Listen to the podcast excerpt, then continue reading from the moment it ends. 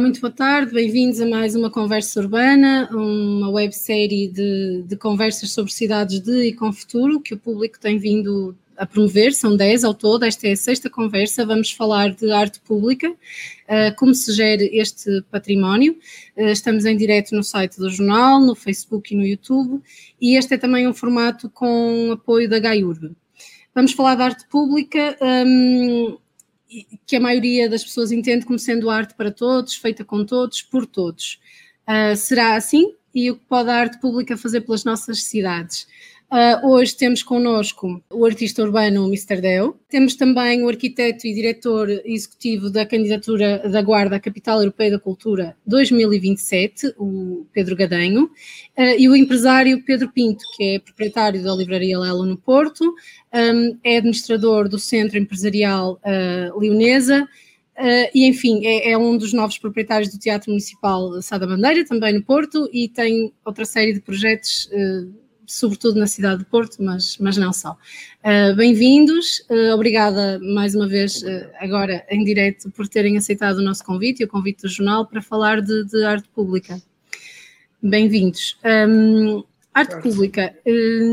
eu vou começar, vou, vou, começar por essa noção, embora, como disse, a maioria entenda que, que arte pública há, se houver consenso é este, que é para todos, ou deve ser para todos, com todos, por todos. Um, Pedro Gadanho, o, o, que é hoje a arte pública? É, é uma arte que ainda é política? Uh, é uma arte só para a fruição de, de, dos cidadãos? Ela tem memória? São várias perguntas numa, mas que arte pública é Olá, de, de hoje? Boa tarde. Boa tarde. Eu acho que se calhar depende de quem está a falar, não é? O que é que, o que, é que se entende por arte pública? Uh, de facto, eu, da minha parte, considero que é aquilo que é uh, arte feita no espaço público. Portanto, tanto, tanto pode ter um lado mais de entretenimento ou de fruição, como se estava a dizer, como pode ter, quanto a mim, se, se calhar de um modo cada vez mais importante, também um lado crítico e político. Porque, obviamente, que afirma mensagens no espaço público e, e acaba por integrar aquilo que nós costumamos uh, designar por esfera pública, a esfera do debate público. Que os jornais também e, e os meios de comunicação também, obviamente, uh, incluem. E, e, portanto, nesse aspecto, uh, obviamente, também penso que seja algo que está em mudança. Uh, obviamente, em Portugal, se calhar, até ficámos durante muitos anos a associar a arte pública à arte que era feita nas rotundas e, portanto, uma arte que era de facto se calhar mais decorativa e para servir uns propósitos políticos uh, se calhar menos relacionados com aquilo que eu estava a referir enquanto proposta de debate. Uh, e uh, se calhar uh, noutros contextos acabou por se começar a inserir uma outra lógica da arte pública, nomeadamente através da street art, que hoje em dia já, já tem uma expressão que vai para além daquilo que eram às vezes intervenções ilegais uh, no espaço urbano de forma obviamente efêmera e que passou também a ser assumido como uma forma de, uh, de muitos se exprimirem uh, artisticamente e de um modo que acabou por ser acolhido pelas próprias cidades, muitas vezes para um, encarar situações de degradação do espaço público ou para ocupar espaços que estavam vazios e que podem uh, acabar por se tornar receptáculos de mensagens diferentes. Uh, eu, da minha parte, considero também que, uh, obviamente, que o espaço público é um espaço privilegiado para haver intervenções de artistas que possam desafiar as pessoas a pensar de formas diferentes daquilo que fazem habitualmente e, portanto, pode ser um espaço de surpresa, pode ser um espaço que, obviamente, interpela as pessoas, eh, muitas vezes em situações que elas não estão à espera. E isso pode ser eh, um aspecto interessante que acresce aquilo que é, às vezes, visto como uma limitação dos museus, que são espaços que de algum modo podem excluir pessoas ou dos quais há muitas pessoas que se sentem excluídas por não partilharem os códigos daquilo que é uh, exposto no museu. Nesse sentido, quando a arte está na rua, as pessoas se calhar vão se sentir mais interpeladas, quer dominem, quer não dominem as linguagens supostamente artísticas na forma como as obras são apresentadas no espaço público. E, portanto, se calhar uh, representa uma possibilidade de alguma quebra de barreiras e de colocar uh, a arte mais uh, à frente das pessoas de uma forma que elas uh, não a podem contornar. Uh, Mr. Del, tam também gostava de ouvir o, que é para si a arte, a arte pública e, e, de Olha, que forma é que, que, que entra na, na, arte pública a arte urbana? Boa tarde a todos, em primeiro lugar. pois eu acho que subscrevo na íntegra o discurso aqui do, do Pedro uh, e especificamente falando da minha área, porque é essa que eu domino e é essa que acho eu que eu estou aqui para falar. Certo. De facto, nós, nós quebramos totalmente o paradigma da arte normal, dos padrões normais da arte, ou seja, ehm, nós afirmamos no espaço público, sem dúvida, ao longo de, das últimas três, quatro décadas, em Portugal menos, obviamente, um, sem, sem ter que respeitar, entre aspas, os padrões convencionais do, do mundo da arte e, portanto, como dizia o Pedro muito bem, eu penso que será a forma de arte menos elitista que existe. Portanto, nós ocupamos o espaço público, um, penso eu, de uma forma uh, nem sempre respeituosa, no sentido em que nem sempre foi legal, obviamente, e continua a não ser legal, e aliás a essência do grafite, que é, que é a base de tudo aquilo que se transformou uhum. arte urbana, uh, é e será sempre ilegal e vai sempre existir. Uh, mas con conquistamos o espaço público lentamente, conquistamos uh, um espaço eh, profissional, ou seja, com entidades, com autarquias, portanto, começamos a, a, a afirmarmos enquanto artistas no espaço público. Uh, e o bom disto é exatamente isso, é que nós conseguimos chegar a toda a gente, a todo tipo de estratos sociais, a todo tipo de idades, aos que não podem pagar para, para, ir aos museus e às galerias, ou que não querem simplesmente.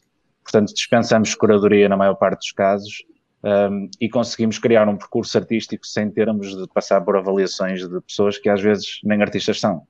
Um, e portanto acho que, acho que essa rebeldia, no fundo, que nós, que nós temos connosco e, e que esta cultura onde o grafite sincero trouxe, não é? Um, quebrou completamente os padrões normais e acho que nós, nós criamos aqui uma, uma forma alternativa de nos expressarmos, muitas vezes política, que é extremamente importante, política social, que eu acho que é extremamente importante no, na arte de rua, um, mas de facto conseguimos profissionalizar-nos e conseguimos hoje em dia ter um espaço muito ativo nas cidades, muito cobiçado às vezes por marcas, eh, Sim. por entidades em termos de publicidade e nós, nós através do nosso talento e a maior parte de nós muito jovens, um, muitos autodidatas como eu, conseguimos de facto ocupar um espaço na cidade e hoje em dia penso eu que somos muito mais respeitados, muito mais acarinhados, muito mais valorizados do que éramos há 10, 15, 20 anos atrás. E, e, sem dúvida, mas para além do profissionalizar, que foi a expressão que, que utilizou, o que, é, o que, é, que significa para, para os artistas e, e, para a sua relação, para os artistas urbanos neste caso, e para a sua relação com as cidades, o facto de um, o grafite e a arte urbana, mas o grafite ter saltado de, de uma contracultura, posso chamar assim, para um circuito não deixa de ser comercial, eh, não é? Sim. É que, eu... O que é que isso significa para os artistas e, e depois para a arte em si, para a relação com as cidades? Eu acho que, honestamente, cabe a cada artista fazer essa, essa avaliação. Ou seja, eu conheço artistas da minha geração e, e anteriores uh, que são advogados, médicos e que à noite vão pintar comboios, com 40 anos e com 45 anos, e continuam a querer uh, encarar o grafite dessa forma. Uh, ou seja, quase um combate ao sistema, quase uma prova de que o sistema falha, quase uma afirmação de, de outra forma que não seja óbvia profissional. Aquilo que eu acho que aconteceu é um, nós conseguimos separar uma coisa que era, era ou seja, totalmente vandalismo um, e conseguimos, de, de, certa forma, fazer essa afirmação artística. Agora, depende de cada um de nós, de cada artista, a, a forma como faz. Portanto, eu não me considero um artista comercial, nem o quero ser. Uh, eu tenho a minha identidade, o meu percurso foi gradual, a tal profissionalização foi uma coisa gradual, uh, e a partir do momento em que eu penso, bem, eu sou artista, acho que tenho talento, acho que tenho aqui qualquer coisa comigo, uh, porque é que eu vou ter um trabalho das nove às seis quando posso viver daquilo que, que mais gosto de fazer e que eu acho que sei fazer melhor. E, portanto, a partir do momento em que eu comecei a ter atenção de, de, de empresas, de lojas, de entidades que queriam o meu trabalho para decorar as, as suas paredes ou as suas fachadas, uh, eu fiz uma escolha que me pareceu óbvia, ou seja, por que não, não é? E, e, e, acho que essa profissionalização, se, se, para mim, tem, tem a lógica de, de, quando se tem um background de início de grafite puro, da, da parte da ilegalidade das ruas, da parte da conquista de um espaço no nosso meio, mas também no meio geral, acho que faz sentido essa, essa progressão natural para o profissionalismo. O que eu não concordo ou não, não, não me identifico tanto é hoje em dia uh, alguém que sabe ilustrar, alguém que sabe pegar num pincel, de repente quer ser artista urbano porque há um boom muito grande e porque okay. uh, prometem mundos e fundos e fachadas uh, muito bem pagas. Isso já não penso que seja uma forma natural de progressão. Agora, eu como artista sou incapaz de condenar alguém que vem da minha geração ou mesmo depois e que passou por estes patamares todos e que hoje tem a liberdade de decidir, pá, se eu tenho talento e se há interesse no meu trabalho, por que não vendê-lo e por que não atribuir um valor monetário e por que não viver disto? Portanto, acho uma coisa perfeitamente natural. Mas já agora acrescentava uma coisa, não é? Porque Diga, há, uma, há, uma, há uma distinção entre ter trabalhos vendidos em galeria, o que também já uhum. aconteceu com arte urbana e com artistas urbanos, e um trabalho que está plasmado no espaço público e que uh, acaba por pertencer a todos, mesmo que tenha sido pago porque o facto de se pagar o trabalho dos artistas não quer Exatamente. dizer que isso seja uma comercialização, quer sim dizer que se reconhece o valor daquele trabalho é enquanto é contributo para, para, o discurso público. É? A tal profissionalização será o termo mais correto, então, que usava o Mr. Dale. É, já agora, e antes de passarmos aqui também a conversa, que não queria monopolizar, passarmos aqui ao Pedro Pinto, mas eh, ainda sobre a arte urbana, Mr. Dale, um, ela é cada vez menos efêmera, porque seja, de, uh, pelas próprias características que tem e, e tinha mais no passado, vinha, vinha outro artista e, e, pintava por cima, ou ela desaparecia porque os proprietários das fachadas, enfim, era efêmera, não é? E, e, ela é menos efêmera agora porque tem esse apoio, porque é consentida, porque. Sim, eu acho que nós artistas partimos sempre do pressuposto, a partir do momento em que, em que trabalhamos no espaço público, que ela é efêmera. Ou seja, nada me garante a mim que eu pinto uma fachada hoje, por muito respeitado que seja, por muito que seja paga ou não, um, há sempre a possibilidade. Estamos no espaço público e, portanto, eu nunca consigo garantir a 100% que ela vai perdurar ali um, uma semana, um mês, um ano.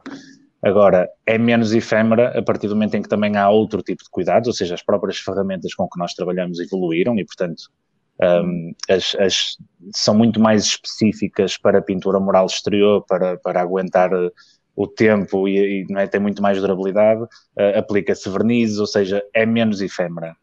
Mas eu gosto sempre de encarar minha, aquilo que eu faço como efêmero um, e, e, sei que vai, vai perdurar nos registros fotográficos, nos registros de vídeo, portanto tenho esse cuidado de documentar okay. tudo, porque sei perfeitamente que aquilo que eu hoje pinto amanhã pode não estar cá. Aliás, eu, eu deixo-me só dizer isto, em 21 anos de trabalho de rua, uh, possivelmente visíveis neste momento em Portugal, terei menos de 10. Portanto, fiz milhares até hoje, não é? E, portanto, 90% já desapareceram com o tempo.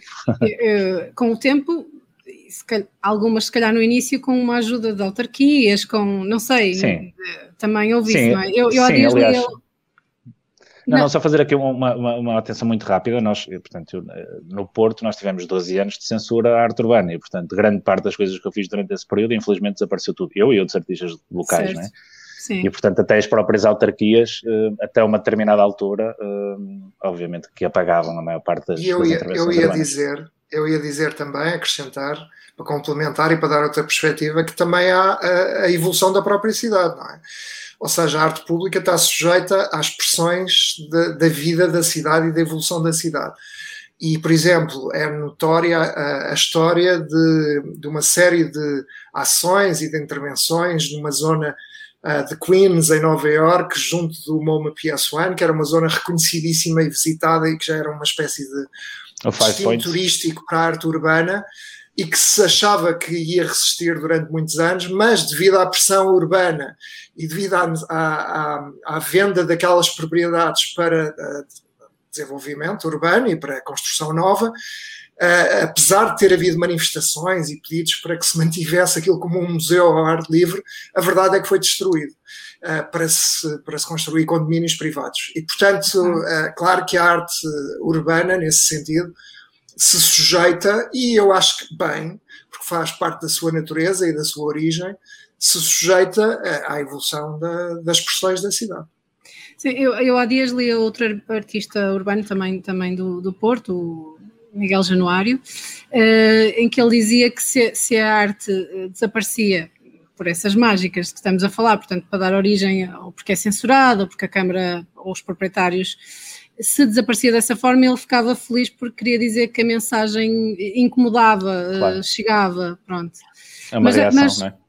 Mas, Mr. Devil, a mensagem não está menos política por, porque há esse reconhecimento e porque há encomendas ou, ou... Um, aquilo que eu acho, por exemplo, eu acho que mantenho, mantenho a, minha, a minha ideologia, a minha filosofia desde o início, um, que é ser uma voz, é? ou seja, eu sinto necessidade de comunicar, eu sinto necessidade de tocar nos pontos-chave, eu sinto necessidade de, de trazer à, à tona um, problemas que para mim são reais e que existem. Aliás, eu tenho duas ou três intervenções recentes que foram até faladas, uma delas a, homenagem aos, aos enfermeiros, Sim. a outra o sem-abrigo que eu pintei na Foz, e portanto é isso, o meu trabalho é isso, o meu trabalho é chocar, o meu trabalho é trazer uh, ao público conversas que nos interessam a todos, a meu ver, mas acho honestamente que nos últimos anos uh, a arte urbana tornou-se quase numa, num, num decorar paredes. Ou seja, eu acho que, que esta moda e esta, este, este boom tão grande e a necessidade tão grande de pôr tudo a pintar em todo lado, acho que hoje em dia se filtra muito pouco, uh, e não estamos a falar de qualidade uh, de forma alguma, mas se filtra muito pouco uh, o objetivo um, de se trabalhar numa cidade e de se pintar numa cidade. Acho que, acho que se tem muito pouco cuidado com o público, com, com quem mora naqueles locais. Um, muitas vezes já se faz publicidade através de pintura e, portanto, estes conceitos estão-se a misturar de tal forma e, e, e, com uma velocidade tal que eu muitas vezes prefiro recuar um bocadinho e, e, repensar naquilo que estou a fazer, como estou a fazer, porque acho que a minha filosofia desde o início tem que ser mantida e, pelo menos da minha parte, é isso que eu quero fazer. Ok.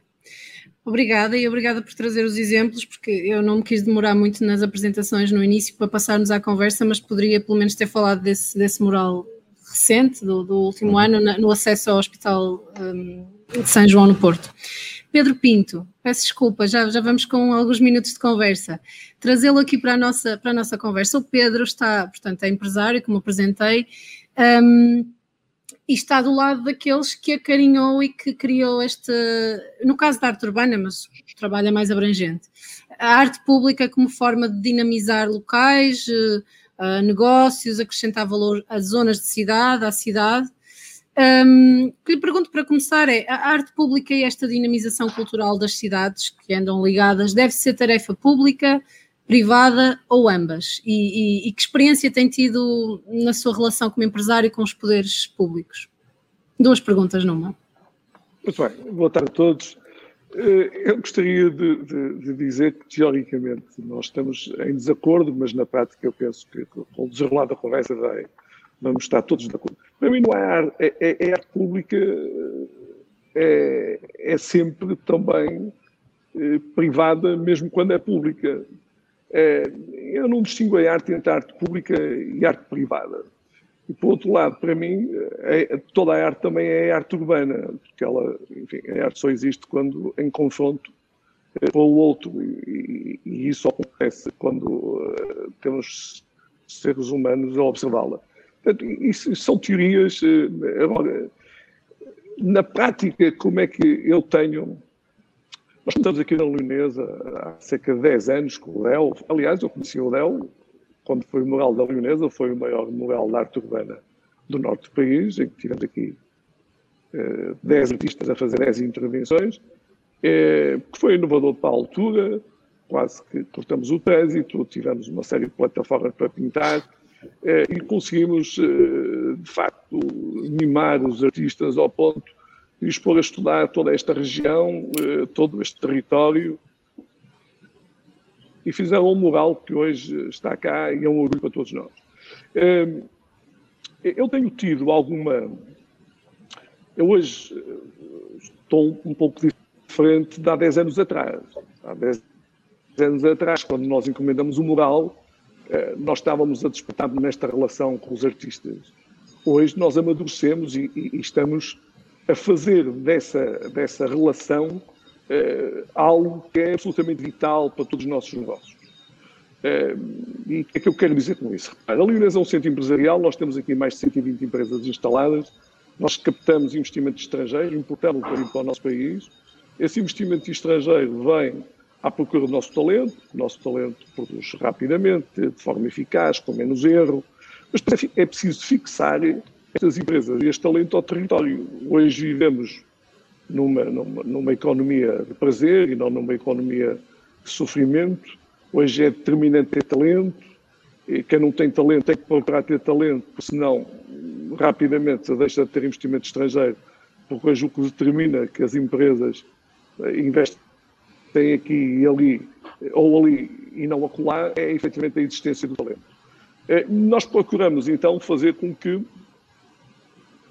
empresas venham para Portugal, procuramos fazer com que o nosso talento seja retido através de uma publicidade, eh, procuramos importar mais talento eh, e, e, que esse talento seja eh, fixado ao território através da arte e da cultura. Reparem que é, é importante observar que, por exemplo, no Silicon Valley, nos Estados Unidos, na costa oeste dos Estados Unidos, o que nós vemos é que é um sítio fantástico para, para startups, para empreendedores, mas as pessoas não vivem lá. As pessoas não vivem lá porque o nível de vida lá é excepcionalmente caro, vivem a 40 ou 50 quilómetros, mas também não há nada para fazer lá. Quem vive lá são os sem-abrigo. Isto porque não houve qualquer política de fixação do talento ao território. E é isso que nós procuramos fazer aqui, ou seja, nós pensamos em arte de uma forma em que a arte está ao serviço de uma comunidade e que é determinante para importar investimento, seja ele estrangeiro, seja ele efetivamente de outras, de outras zonas do país. Ehm, e é isso que, que efetivamente, ou é dessa forma que nós pensamos em arte. É, é, hoje nós pensamos em arte com um fim. Quando nós, por exemplo, falamos criar o caminho, os caminhos portugueses de Santiago, e nós queremos criar a maior estrada de arte urbana do mundo, nós claramente queremos criar uma marca para importar pessoas para o nosso país. Porque se, se a maior estrada... Isso através do, do, a partir do, do, com ponto de partida no mosteiro de Leça do Bali, não é? como ponto de partida no Mosteiro da Alessa de Bali. nós compramos o Mosteiro da Alessa de Bali há cerca de quatro anos, eh, desafiamos o arquiteto CISA para pensar em todo um projeto que tivesse por base a história do mosteiro. O mosteiro é, é absolutamente incrível no que diz respeito à história, quase toda a história de Portugal passou por ali, mas também uma grande parte da história dos caminhos portugueses de Santiago. Eh, tudo isto foi pensado e, a partir daqui nós dissemos, e por que não? Porque é que isto não há de apenas e só ser um ponto de uma enorme estrada que é a Estrada da Arte. E, começamos a pensar nisso, na Estrada da Arte, como uma grande marca. Repare que hoje nós apanhamos, de certeza absoluta, várias uh, milhares de pessoas uh, no mundo a dizer que querem fazer a Route 66, mas não apanhamos ninguém a dizer que quer fazer a Estrada Portuguesa de Santiago. E nós queremos criar uma marca capaz de importar estas pessoas. Uh, só do Porto a Santiago de Compostela nós estamos a falar de 234 km. Se houver aqui uma relação numa escala de uma, de uma obra por quilómetro ou de 2 em 2 km, estamos a falar eh, entre 150 a 200 peças eh, de arte eh, que, que, seriam colocadas. E a partir do momento que essas peças de arte sejam colocadas nesse caminho, cria-se aqui uma relação com o território, com a história do território, com a sustentabilidade económica de toda aquela região, com okay, nos aparece a arte como um motor da atividade económica. É assim que nós pensamos. Ou seja, nós somos privados, pensamos efetivamente sempre dessa forma, mas vemos a arte como um motor de toda a atividade económica. Ok. Por isso o, o nosso Pedro... sonho era transformar o Porto e Norte num Silicon Valley cultural. Se o Porto e Norte fosse um Silicon Valley cultural, nós de certeza absoluta que seríamos uma das regiões mais felizes do mundo para trabalhar e a partir daqui não tinha que nos preocupar com a importação de empresas que vinham para aqui investir. O, Pedro eh, é um empresário cheio de projetos e lidera vários projetos. Nós já vamos, espero podermos falar aqui de outros, eh, mas juntou aí, portanto, um exemplo com mais histórico, e, e, até centrado na captação de talento, portanto, no emprego e na felicidade das pessoas no emprego, e, e, neste caso a vir para, para Porto ou para o Grande Porto, e um projeto mais recente já com a arte pública e ambicioso, uma novidade também. Mas espero voltarmos aos outros projetos, mas eu queria passar aqui a palavra uh, ao Pedro Gadanho. Primeiro, o, o Pedro Pinto falou que toda a arte pública é urbana, e, e, um, e agora falamos de região e de outra região, uh, de Silicon Valley, e, e, eu queria passar a palavra, ao Pedro Gadanho, um, porque numa conversa prévia estávamos a falar precisamente da candidatura da Guarda à Capital Europeia da Cultura, e me estava a explicar que o projeto não é da Guarda Cidade, é um projeto de uma metrópole de, de vários municípios e inclusivamente território rural. Portanto, estamos, não é a arte urbana, a arte urbana, a arte pública não é só urbana, ou não sequer Sim. urbana.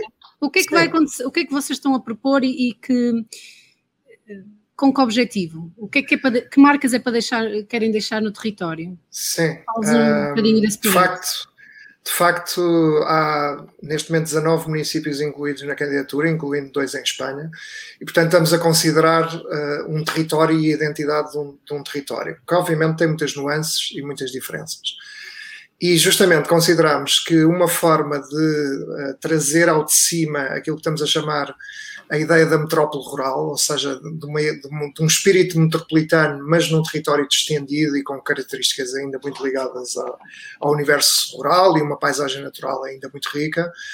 Um, obviamente que pensamos que se calhar um dos ativadores desse território e que até aqui tem muito pouco uh, a presença das artes contemporâneas, a não ser através da música e do teatro, de artes mais tradicionais, mas em termos de artes visuais contemporâneas tem ainda pouca expressão. E, portanto, consideramos que justamente o, o que era importante promover era residências artísticas. Ou seja, era trazer artistas para a região, como o Pedro Pinto estava a dizer, um, porque uh, o trazer esses artistas quer dizer duas coisas. Por um lado, interpretações do que é que aquele território tem para oferecer e a divulgação desse território através de obras que muitas vezes depois adquirem um, um, contexto e uma ressonância internacional. Mas, por outro lado, também um pensar do território com as comunidades que lá estão, ou seja, não são obras que são desgarradas nem que são impostas, mas que sim que são pensadas com as comunidades que lá, que lá estão. E que inclusivamente podem ser justamente não em contexto urbano, mas em contexto natural ou uh, rural.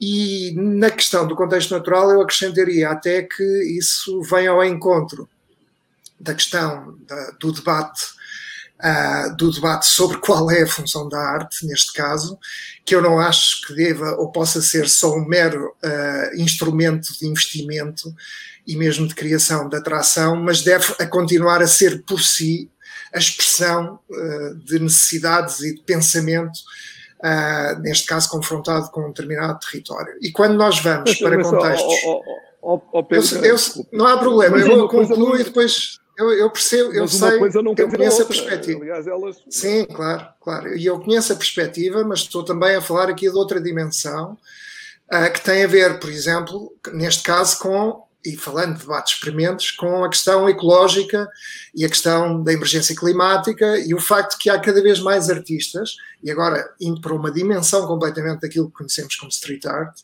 um, há muitos artistas que estão a trabalhar em contexto natural, a fazer projetos de reflorestação, projetos com a natureza, e isso introduz uma dimensão nova também no discurso daquilo que pode ser arte pública ou arte em espaço okay. público. E, isso é uma coisa que a nós também nos interessa particularmente, porque uh, consideramos que uma capital europeia uh, em 2027 não pode senão responder uh, a preocupações relacionadas com essa temática que está a chegar, não é? tal como hoje em dia, se calhar muitos artistas urbanos também acabam por refletir essa temática quando estão a trabalhar, obviamente também em contexto urbano. Mas voltando à questão do investimento, sim, é bom, claro que é bom que haja como sempre houve, aliás, na história, basta pensar nos Medici, que haja patrocinadores, ou seja, que haja uh, aqueles que um, apoiam a, a, produção artística e acolhem a produção artística. Isto é extremamente importante mas uh, eu diria que também não precisa de estar exclusivamente na, nas mãos dos privados. É bom que esteja e é bom que haja esse incentivo e esse pensamento.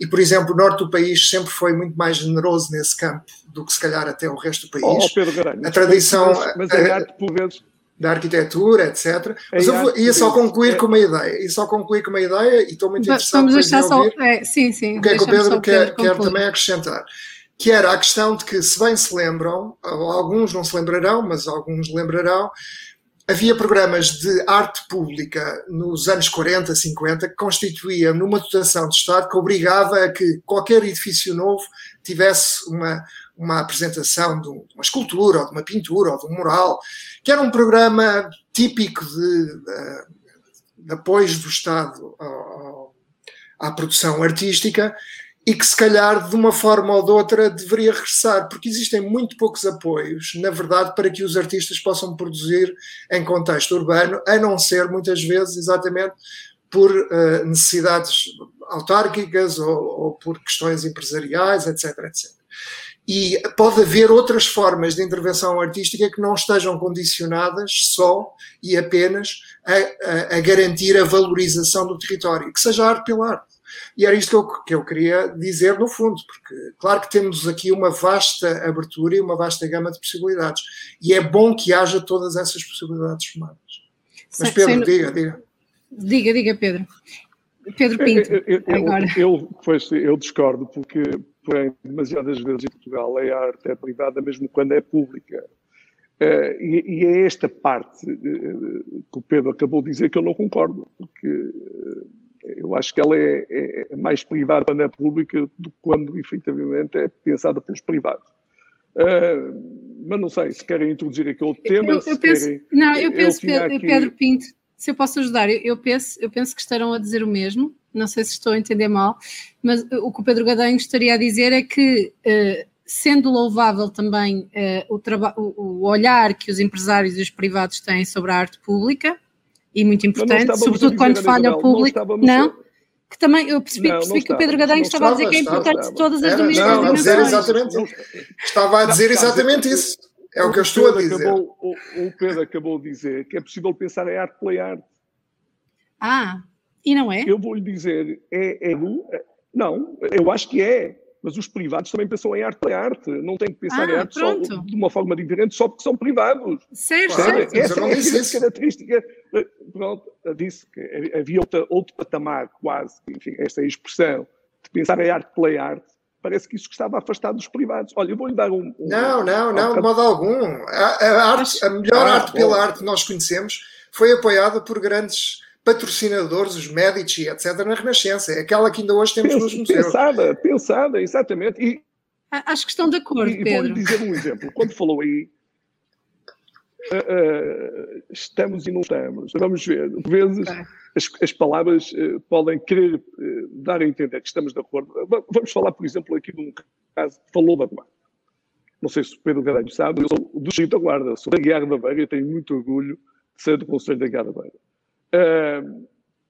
Vocês têm uh, guarda uh, capital europeia com potencial candidatura, uma candidatura com potencial capital europeia em 2027. Há 11 cidades portuguesas, uma delas irá ser nomeada, oxalá seja a guarda, até pelo facto de também de eu ser de lá. E, e, e, sabe uma coisa, Pedro? Eu, eu gosto muito de pensar em arte ao serviço da economia. Para mim, a arte como toda a atividade económica. Eh, e eu começo a olhar para essa forma de pensar e digo-lhe: ok, isso é muito bom, aguarda-se a capital europeia da cultura em 2027, é extraordinário. Mas há algo nessa região que parece que as pessoas que andam distraídas e que já deviam ter pensado nisso. Isso sim é o grande motor da atividade económica, que é a classificação do Queijo da Serra como património imaterial da humanidade. O Queijo da Serra é, eh, não sei se o Pedro sabe, o Pedro não é da, desta região, o Queijo da Serra está ligado. Ah, é? Ah, não sabia. Eh, só surpresas hoje, o, o nestas da, conversas urbanas. É só surpresa. O queijo da Serra está ligado a, a, quatro, a, quatro, a, outros quatro grandes elementos. Estamos a falar do queijo da Serra, do requeijão, estamos a falar da por causa do Bel, estamos a falar do, do, do cão da Serra da Estrela e, e estamos a falar do borrego, da, das ovelhas que dão leite para se fazer o queijo da Serra. E, e, e para mim, o queijo da Serra pode ser um grande motor do desenvolvimento desta atividade, da, da, da, atividade económica de toda esta região. E, e se nós conseguíssemos pegar no queijo da Serra e, e classificá-lo, do ponto de vista do património imaterial da humanidade, pois nós não sabíamos o bem que estávamos a fazer a toda essa região. Por isso, eu, eu faço aqui um desafio. Uh, isto não, não, não, se exclui, bem pelo contrário. Uh, não, isto não tem nada a ver com o facto de, de, de, de, guarda ser ou não ser, se calhar até potenciava e também, se calhar, ajudava a que, se, se a guarda fosse, o que da Serra também pudesse ser património imaterial da humanidade. Mas esta está, está aqui a diferença, como muitas vezes as pessoas pensam, que é, nós pensamos na cultura que é bastante mais abrangente que a arte, como motor de desenvolvimento de toda a atividade económica.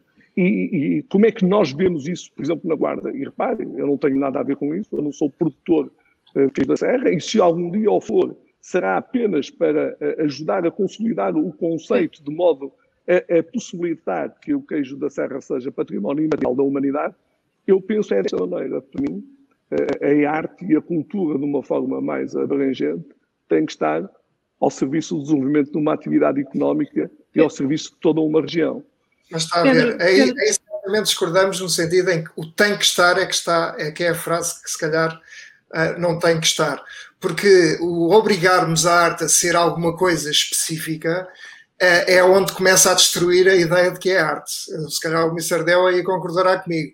Ou seja, a arte pode Mas fazer é isso. Que eu estou a. A arte pode fazer isso também. Não tem é que estar exclusivamente ao serviço de, Deixe-me só, eu vou tentar, vou tentar ajudar aqui para, para avançarmos e recentrarmos nas cidades, é só por isso e na arte pública, embora hum, reconhecendo que, que, estávamos há pouco com o queijo a falar de quer de património, quer de cultura, isso é inegável. Qual, qual era o seu desafio, Pedro Pinto, só para avançarmos?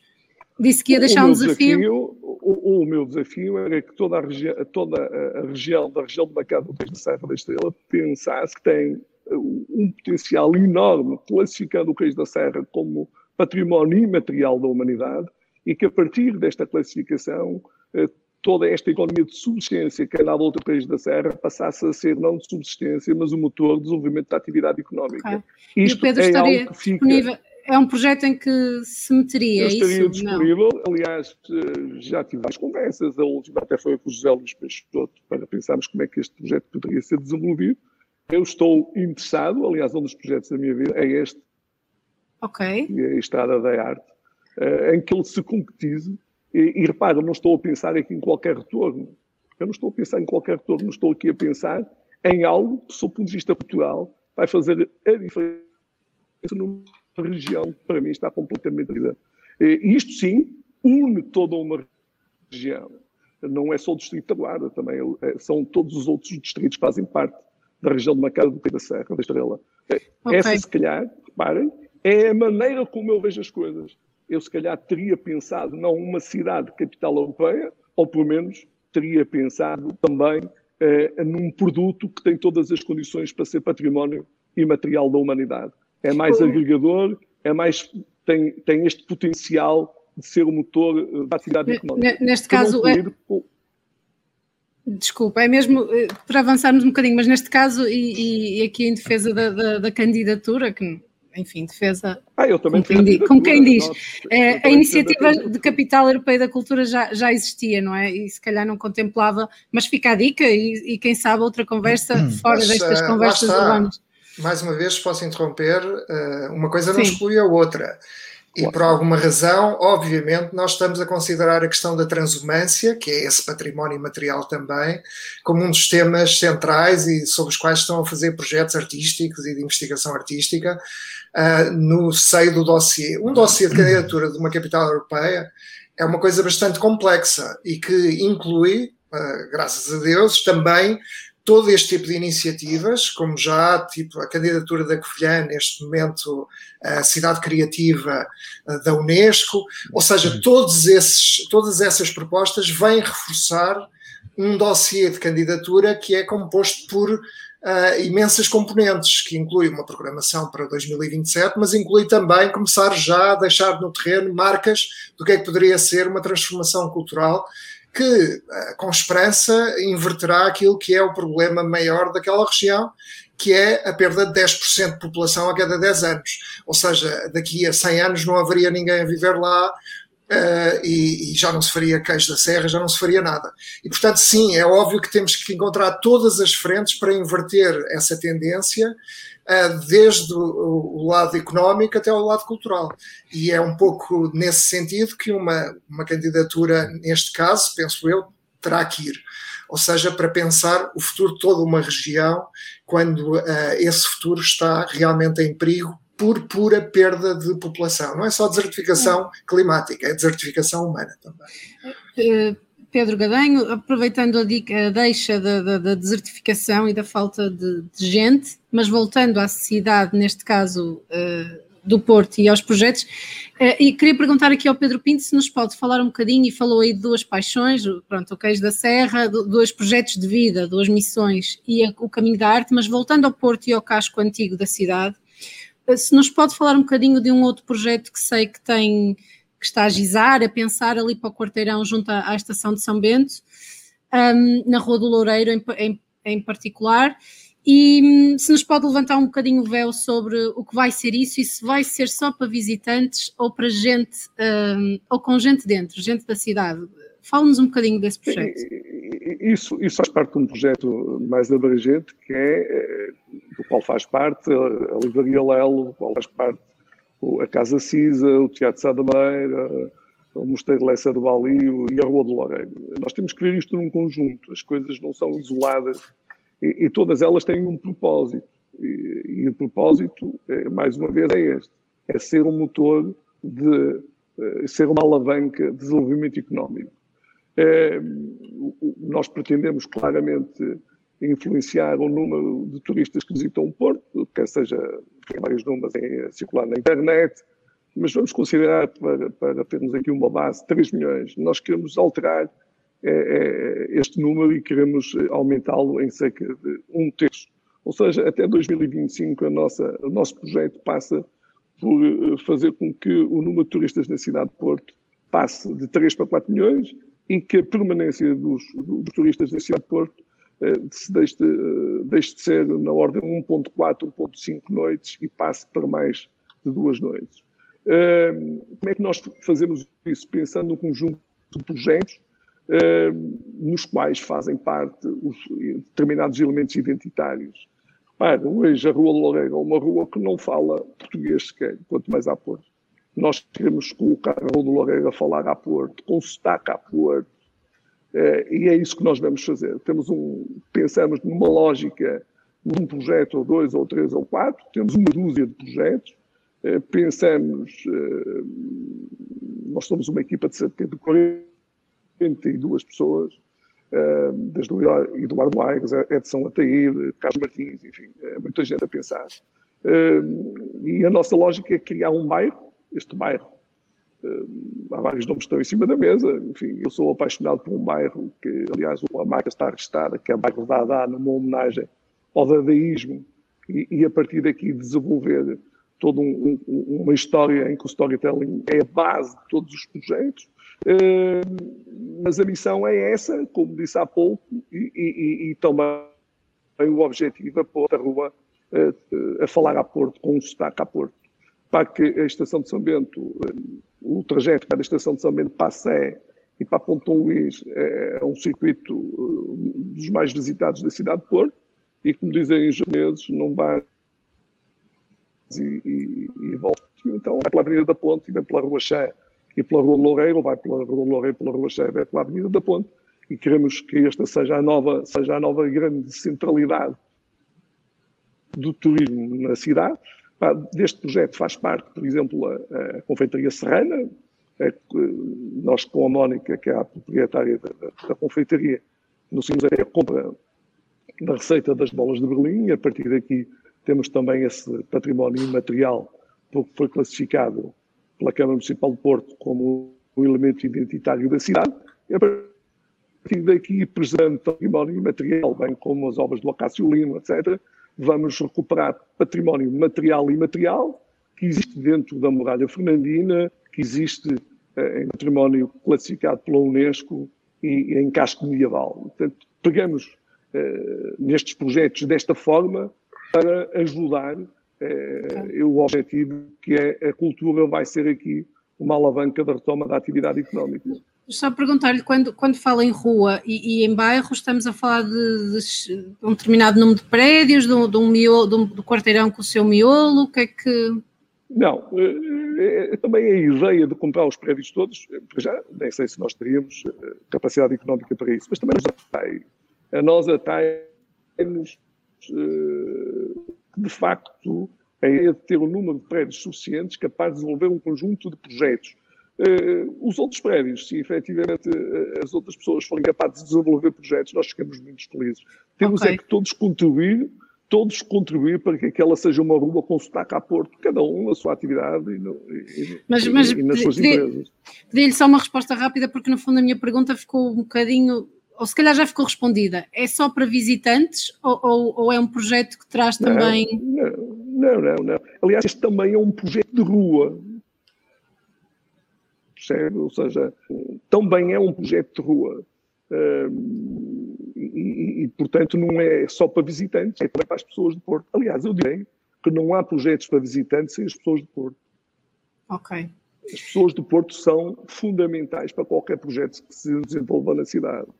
E a pensar de maneira diferente, cai gente a pensar de maneira diferente, é um produto comercial que pode acontecer aqui e pode acontecer noutra parte do mundo. Os nossos produtos só podem acontecer onde acontecem, porque são pensados partindo da história e partindo das pessoas, e só da história e das pessoas partem para os outros.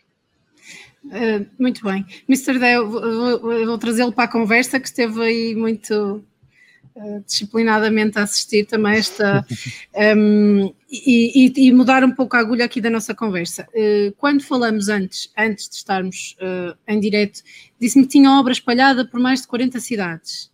Eu ia perguntar-lhe como é que é a relação com essas cidades, melhores exemplos, piores, que comparação pode ser feita?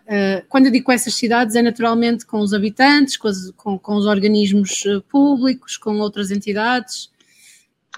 Sim, em primeiro lugar, deixa-me só dizer, eu estava aqui com uma imagem mental de eu a pintar. E se quiser comentar o resto. Sim. E eu comia queijo da serra, pronto, era só a única coisa que eu gostava de dizer que me parece muito bem.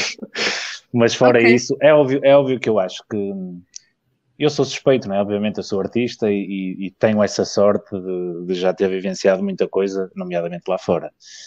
Um, e muitas vezes nós olhamos para a arte urbana e eu compreendo deste ponto de vista empresarial. Uh, há bocado o Pedro Gadenho dizia uma coisa muito interessante que era arte pela arte. E eu acho que a tendência que existe para a arte urbana é personalizá-la, o que é um erro. Um, é quase um disco pedido, ou seja, a arte é pela arte, ou seja, eu, eu acho que o, o, meu trabalho e o de outros artistas vale pela sua criatividade, ou seja, o talento vale pelas suas ideias, vale por aquilo que nós um, conseguimos dar de nós próprios eh, para o público. E a partir do momento em que, que algumas entidades públicas ou privadas tendem a personalizá-la, ou seja, pá, isto tem que ser assim, mas tem que ser vermelho. Ou não pode ser a cara de um homem, tem que ser a cara de uma mulher. Ou, ou essa, essa, tendência para personalizar desvirtua muito, acho eu, a identidade de um artista, a identidade de uma, de uma cultura, a identidade de uma cidade em consequência. Uh, mas, mas eu dizia que era um bocadinho suspeito porque tenho experiências realmente que só eu e quem trabalha nestes, na rua uh, vive, né? Um, e que eu acho que descrevem na perfeição a importância que aquilo que nós fazemos tem, uh, que é de mudar literalmente vidas. Né? E eu podia dar aqui mil e um exemplos. Mas uh, dê alguns, dê alguns. Muitos, muitos no estrangeiro, mas calhar até dava cá, mas acontece-me cá e aconteceu-me cá com frequência. Um, estar a trabalhar e, por exemplo, posso dar, posso dar perfeitamente o exemplo da Trindade, que acho que é um trabalho também uh, conhecido no Porto, pelo menos. Uh, Sim. É, é, é pronto, é público não é? Sim, um, mas aconteceu-me ter pessoas de idade a chorar abraçadas a nós, a mim e o Azul, que estava a trabalhar ao meu lado, porque de facto estávamos a mudar ali um ambiente que não era muito positivo já há alguns anos. Uh, e eu recordo-me de uma senhora acima dos 80 anos a chorar abraçada a mim, a dizer-me vai-me dar gosto agora, ir buscar o pão de manhã e passar aqui e ver uma coisa bonita. Um, como me acontece a um nível muito mais eh, extremo, como é óbvio, uh, pintar em Israel, é? pintar na faixa de Gaza, por exemplo, uh, nos chamados kibbutz, uh, onde as crianças convivem diariamente com tiros e bombas, e portanto nós pintarmos ali a zona onde eles vivem, uma imagem colorida de esperança, de, de, estamos literalmente a mudar vidas. E portanto essa importância muitas vezes não é, não é pensada nem é ponderada por quem está do outro lado, justamente por isso, porque interessa ao comercial. Nós queremos trazer público, nós queremos é que isto seja um boom, nós queremos é fazer aqui um evento à volta disto. E muitas vezes esquecemos da natureza das coisas, ou seja, a natureza da arte urbana é muito esta, é de mudar as vidas, é de fazer coisas com propósito, é de ir aos locais certos, passar oh, a mensagem Odel, certa. Odel, deixa-me dizer-te uma coisa, mas quem está a desviar desse caminho original são os artistas da arte urbana. Quase todos eles passaram da rua, ou a maior parte deles passaram da rua, para galerias. Doutor Pedro Pinto, mas eu, eu falo por mim. Eu é que lhes pago, eu, eu é lhes pago para eles virem para a rua. porque eles têm tendência deles é ir da rua mas, para as galerias. Mas, mas repara uma coisa, repara uma coisa, eu, eu Dr. Pinto é empresário, eh, eu não sou, mas eu como artista, e, e, e isto acho que é muito polémico e é extremamente contracorrente, mas eu não aceito que um galerista, depois de eu fazer 20 anos na rua de trabalho, de ter, por mérito próprio, ter sido convidado para, para ir lá fora tantas vezes, depois de prémios, depois de menções, depois de mil e uma coisas, é pá, porque eu tenho minimamente sucesso, uh, pegar no telefone e ganhar 50% daquilo que eu faço só porque o meu nome está na berra e eles querem que eu vá para a galeria. Portanto, eu sou um dos artistas que não alinho nesse tipo de, de, de ou seja, eu não tenho trabalho em galeria. Portanto, eu falo por mim, eu não posso falar pelos artistas todos. Mas podias ter, uh, mas podias ter, não há problema nisso. Certo, certo, é exatamente. Da, mes da mesma forma que eu respeito os tais médicos e advogados que continuam a pintar comboios, porque é aquilo que eles querem fazer e é a forma deles se expressarem e para mim está tudo bem. Eu também respeito uh, quem se vende, entre aspas, ou quem entra nesses mercados, ou quem. Ou quem ah, não é? Agora, eu, eu tenho que falar por mim e eu, por mim, gosto de manter essa identidade. É, obviamente, eu vivo disto, é? E, portanto, pois, eu não há sou aqui, contra, há aqui um equilíbrio, não, sou, não é? Exatamente, eu não sou contra profissionalismo. Agora, eu, eu vivo disto com uma máxima, que é respeitem a minha liberdade criativa. Uh, obviamente que eu só vou trabalhar com, com entidades ou com, ou com empresas ou com que respeitem o meu trabalho e que respeitem a minha liberdade criativa e a partir do momento em que eu sinta que vou acrescentar alguma coisa. Um, porque já tive mil e uma propostas de, de, projetos que eu não me identifico, que eu acho que não, que o meu trabalho não acrescenta ou que não acrescentam ao meu trabalho e, portanto, cabe-me a mim como artista filtrar aquilo que faço ou não. Uh, os outros artistas terão de responder por si, não é? E, uma pergunta, uh, se calhar é um, exemplo, não sei se é, se é realista, ou mudar a cor ou, ou pôr a cara de uma mulher e não de um homem, ou, mas, mas quando há encomendas, portanto, a parte do profissionalismo, não é? Porque os artistas uhum. também trabalham uh, e os artistas urbanos por, por, por encomenda, é dada liberdade? É-vos dada liberdade? Ou há experiências menos. Um, e como não, é que é lida com isso? Ou seja, eu, eu, trabalho com esse parâmetro, portanto, só com a minha liberdade criativa um, respeitada é que, eu, é que eu trabalho. Agora, obviamente que eu, eu, tenho, tenho que seguir uma linha mínima que esteja de acordo com a entidade que me está, que me está a contratar, claro. não, é? não posso, quer dizer, eu não posso ir ao estádio de futebol para pintar uma águia, não é? Pronto. Claro, um, mas a partida está... Mas, mas, mas a partir, de... é, ou seja, a partir do momento em que, como é óbvio, vou, vou, vou respeitar essa linha corporativa, um, a minha liberdade criativa tem que, estar, tem que estar sempre muito presente, porque é assim que eu acho que acrescento. E, portanto, esse é o meu parâmetro, esse é o meu filtro para aceitar trabalho comercial ou não. Ok. Há muitos outros artistas que não o fazem, não é? Só voltando um bocadinho às cidades, e porque, pronto, é um programa sobre cidades, e realmente eu queria ouvir algumas experiências, não precisa enfim, se tiver alguma coisa positiva que eu tenha marcado numa cidade lá fora, ou cá, ou, ou pela negativa, eh, não é todos os dias, não é? Como já pintou e fez. Sim, tenho muitas, porque, porque acho que, que, depende muito das culturas onde estamos, né? das culturas onde nos inserimos. Obviamente, por exemplo, pintar no, no, no Abu, em Abu Dhabi ou no Dubai tem características muito especiais. Uh, um dos trabalhos comerciais que eu fiz de grande escala, por exemplo, foi lá. Eh, era uma discoteca, mas nós não podíamos fazer o senhor e a senhora dançarem a um metro de distância, né? parecia que estávamos no Covid na altura, ou seja, eh, ela não podia mostrar os ombros, e portanto, culturalmente, obviamente que aí nós temos que perceber e temos que respeitar que há ali eh, determinados obstáculos que nós temos inevitavelmente que contornar. Okay. Um, como, há, como há exemplos literalmente de transformar vidas, eu dou outro, por exemplo, numa, numa favela em que, em Salvador, em que toda a gente nos dizia, pá, não vais lá, tu és estrangeiro, aquilo é perigoso e tal, e nós, passado meia hora, percebemos que o simples facto de estarmos ali, de estarmos a decorar uma parede onde eles, ou seja, de termos tido a disponibilidade para ver a realidade deles, uh, para decorar a casa onde eles vivem, para dar o mínimo de atenção, possivelmente naquele momento estávamos no sítio mais seguro do mundo. Uh, e, ou seja, e acho que, acho que nós, artistas urbanos, temos essa capacidade, ou seja, nós viajamos muitas vezes, não, não é para visitar as zonas turísticas. Da mesma forma que pintamos no centro de Paris, vamos para o, para o em Joanesburgo. Um, e isso são experiências de facto que nos enriquecem muito. Agora, obviamente que fazendo a, a relação com Portugal, um, estamos atrasados, muito atrasados em relação àquilo que já se fazia lá fora, uh, e, e dou-lhe essa noção, ou seja, o primeiro mural oficial no Porto um, é feito em 2014, já eu tinha três recordes do Guinness e já tinha pintado em mais de 20 e tal cidades lá fora, Miami, Nova York. E... Que, é, que é este da Leonesa ou não? Pelo ano? Ou, ou não, não, não, que é, que é, é o da Trindade. Pronto, referia-me referia sim, ah, referia é de 2014 também, ok. onde aparece um, o seu pai, não é? É uma, uma, coisa muito pessoal, um trabalho também. Sim, okay. sim, sim.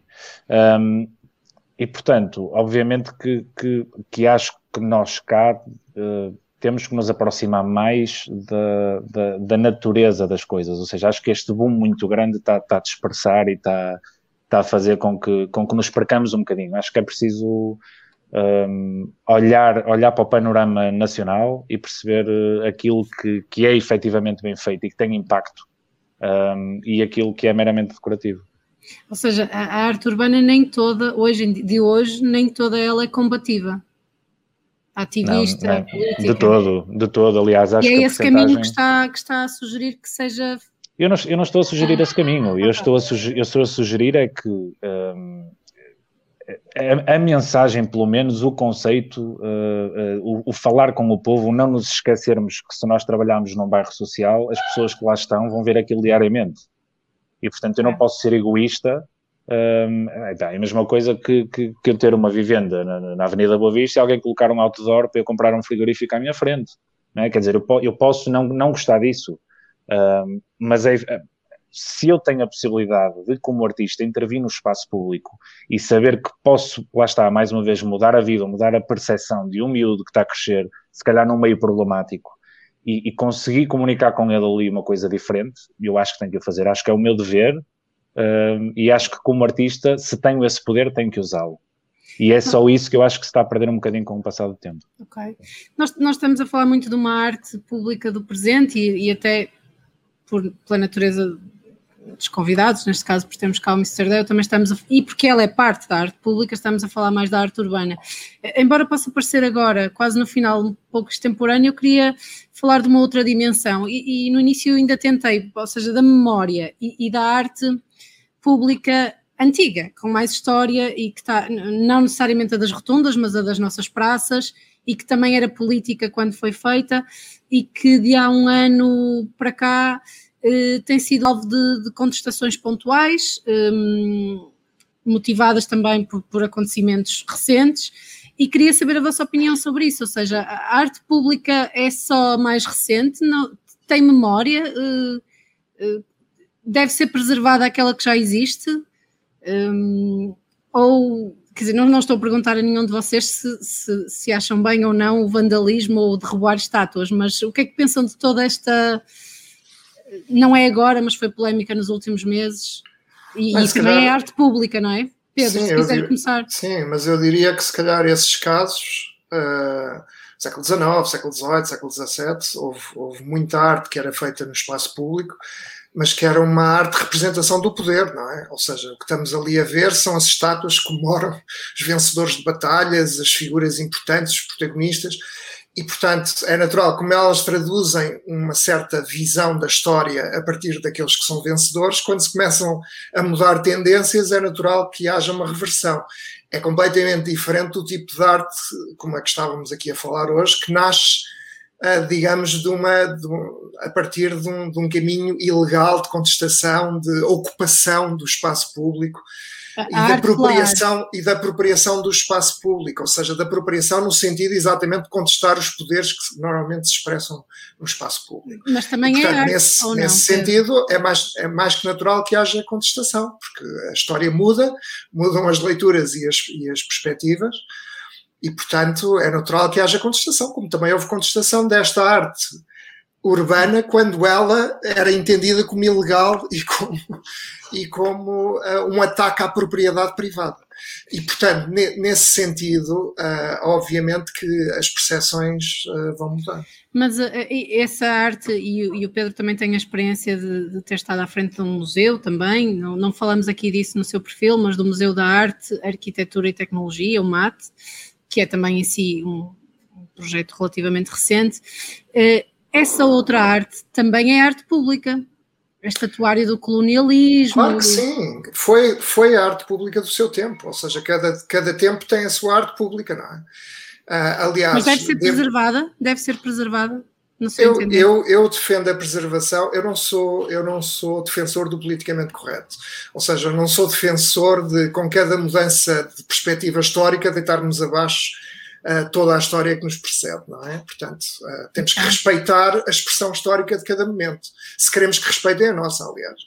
E, e portanto, nesse sentido, uh, não, não advogo embora perceba que possa haver contestação, e essa expressão de contestação é uma expressão de liberdade, porque as pessoas contestarem e, se calhar, fazerem intervenções nessas obras como uma forma de contestação traz debates importantes ou problemas importantes para, para, para, a, área, para, para a área na pública, para o espaço público. E, portanto, é importante questionarmos o colonialismo, é importante questionarmos as narrativas de uma espécie de progresso que hoje em dia se está a provar que provoca desigualdade social, desigualdade de género, etc. Eu acho que esse diálogo e esse debate é muito importante. Eh, e, portanto, eh, acho, percebo que aconteça. Não o defendo enquanto uh, atividade criminosa, obviamente. Agora, uh, até, até o que está a acontecer em muitos casos nos Estados Unidos é que são as próprias autoridades, devido a esses protestos, que decidem mudar a arte pública que está no espaço público e substituí-la por outras expressões. E, portanto, isto tem muitas nuances e é muito complicado e eu não gosto nada de fazer o discurso a preto e branco porque acho que tudo tem eh, imensas, imensas nuances. E, portanto, nesse sentido, obviamente, as coisas são muito problemáticas. Mas devo dizer, voltando ao mate, que foi uma das obras que me deu mais satisfação, uh, exatamente porque havia a questão da entrada no museu. Nós houve um momento em que ambicionávamos que aquele espaço central do novo edifício do, do mate fosse um espaço mais de intervenções com caráter público, abertas ao público, mas o, o, o, o museu tinha realmente um preço, bilhete de entrada. E, portanto, quando fizemos uma das primeiras intervenções, que foi o artista Xavier Veillant, que fez uma intervenção na, na digamos, na cobertura do edifício, foi exatamente para trazer a arte para fora do, desse espaço uh, que às vezes as pessoas não visitavam, deixando-se okay. só ficar pelo ponto de vista do mirador que o mate também era em relação à cidade. E por isso nós quisemos justamente fazer uma espécie de arte pública e trazê-la para fora, uh, justamente uh, trazendo, trabalhando com o artista francês e falando com ele, discutindo com ele, porque também é uma forma de encomenda à curadoria, é um debate, é um diálogo que leva a que uma certa obra ganhe ali materialidade. E não posso diz, deixar de dizer que, obviamente, que havia e, e, também uma subtileza de um certo protesto naquela obra, porque ela era entendida por algumas pessoas como agressiva, porque era uma mulher que segurava uma série de cães.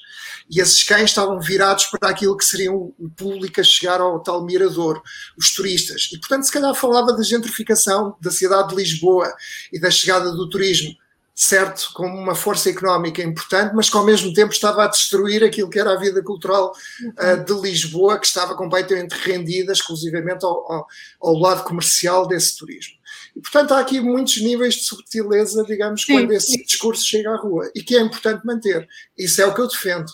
E também sim. aí há o papel da arte, que é a arte tem que exatamente superar aquilo que esperam dela e oferecer algo mais, como aliás dizia aqui o Del, muito bem, oferecer algo mais do que aquilo que se espera dela.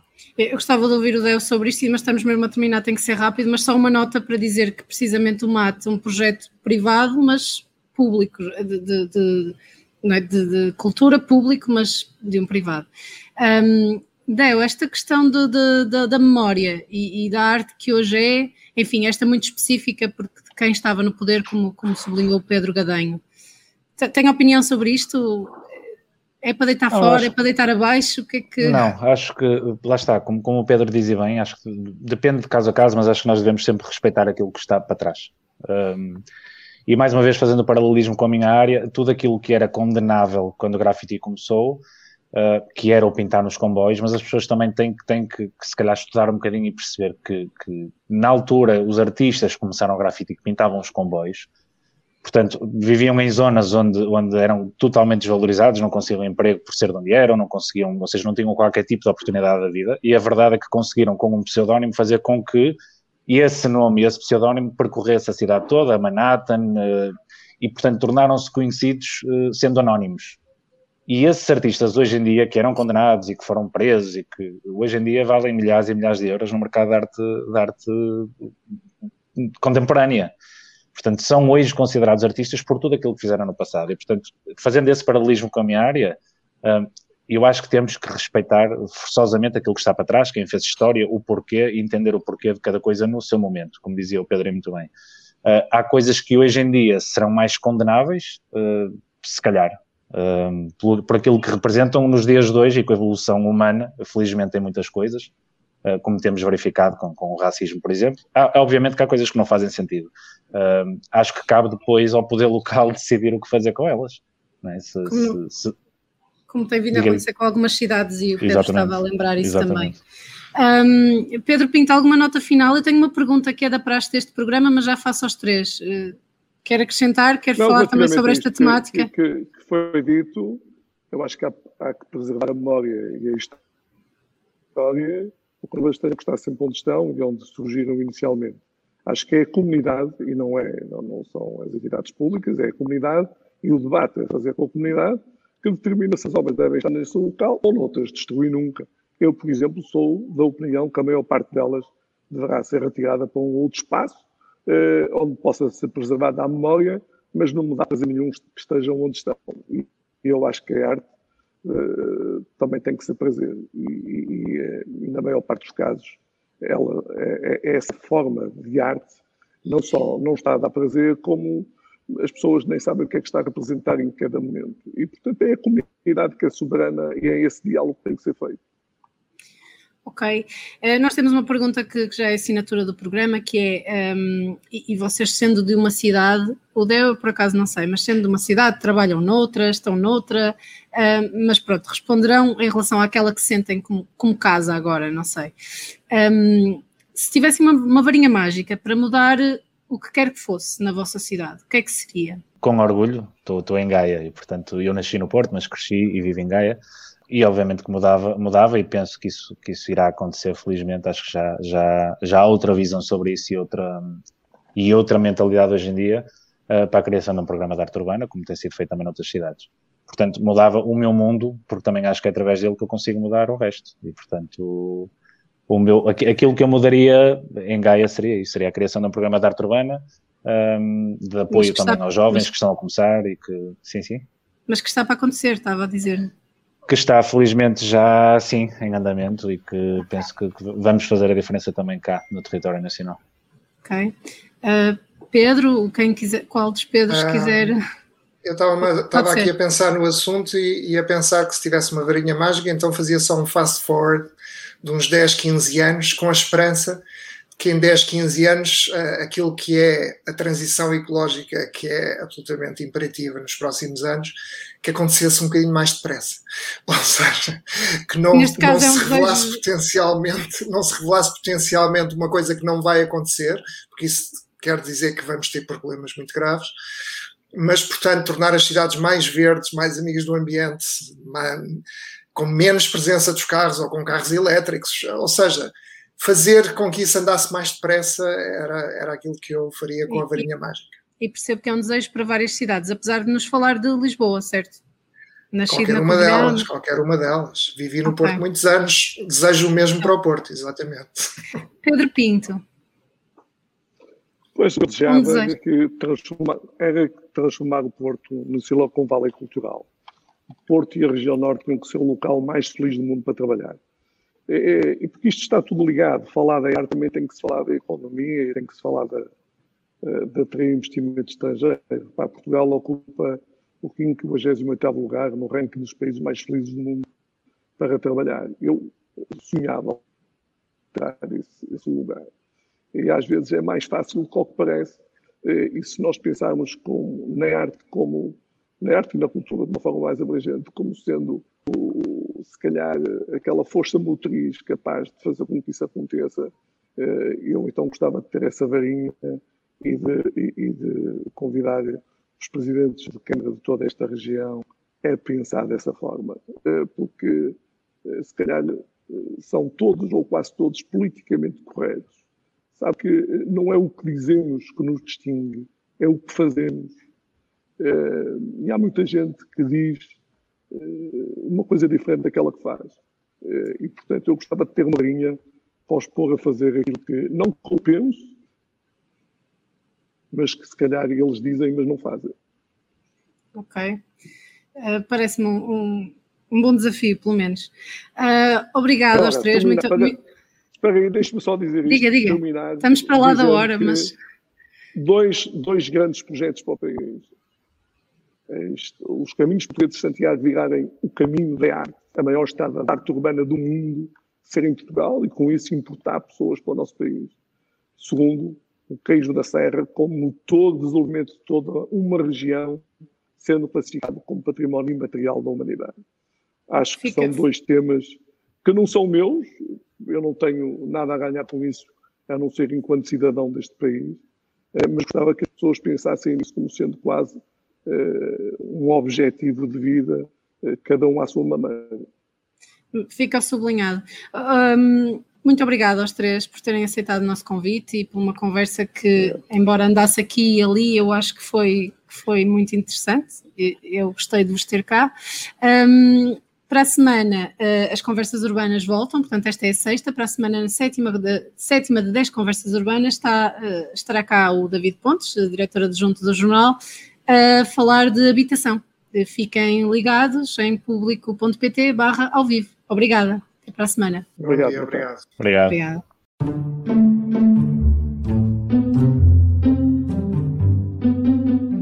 O público fica no ouvido.